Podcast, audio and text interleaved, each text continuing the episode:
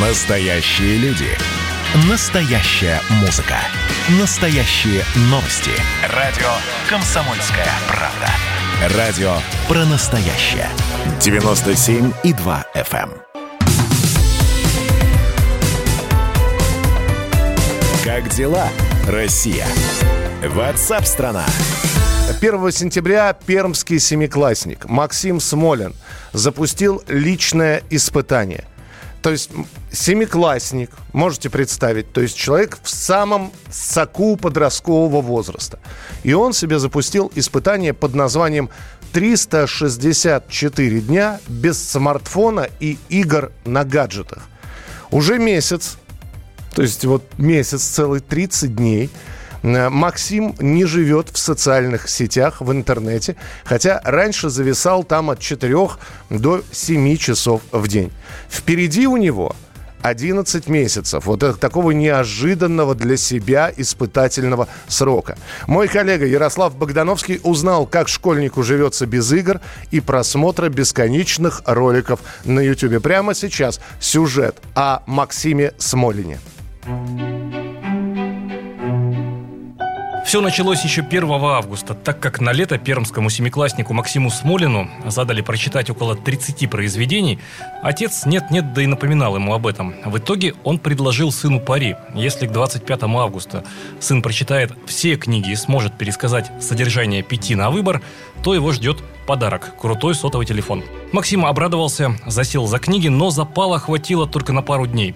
Потом подросток переключился на интернет. И 25 августа спор, естественно, проиграл. Вам нужно было у меня забирать телефон. Это он во всем виноват, расстраивался парень. А ты откажись от него, предложил отец. Максим подумал и согласился. И вот 1 сентября пермский семиклассник запустил личное испытание 365 дней без смартфона и игр на гаджетах. Уже месяц он не живет в сети, хотя раньше зависал там по 4-6 часов в день. Впереди у подростка еще 11 месяцев необычного челленджа. Это осознанный, а не выстраданный выбор, подчеркивает Максим. Я хочу снова взять телефон и играть, но я понимаю, что мне так нельзя, и это только мне на благо пойдет. Для меня этот эксперимент полезен. Я больше всего времени уделял играм, и сейчас я могу подучиться, уроки получить. Это самый большой плюс в этом. У меня больше возможностей получается. Совсем оффлайн Максим все же не остался. Речь только об отказе от смартфона.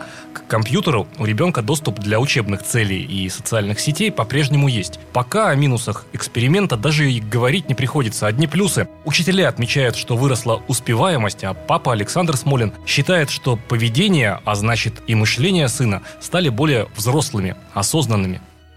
Допустим, приходит, говорит, я хочу там пробежать марафон какой-нибудь. Я говорю, хорошо, давай ближайший какой-нибудь зарегистрируемся, пробежим. Еще что-нибудь. Хочу туда сходить, там какой-то у них какая-то типа дискотека в нарядных костюмах. Одеваешься персонажами из фильмов и всяких. Косплей называется это вот. То есть он ищет какие-то сам в основном. Он приносит на листочки, я ему сразу сказал, у тебя будут какие-то идеи, ты принеси на листочки, приноси. Или просто приходи, говори, но лучше записывай, потому что сразу все мы сделать не сможем. А так, чтобы вот по неделям, по месяцам разбить их, что, когда, Хотя, как признается сам Максим, временами он играет и зависает на смартфоне во сне. Прежние страсти просто так не отпускают. Возможно, к концу частичного цифрового детокса смартфон не приснится даже во сне, ведь впереди полная интересных и осознанных событий жизнь. Ярослав Богдановский, Татьяна Захарова, радио «Комсомольская правда», Пермь.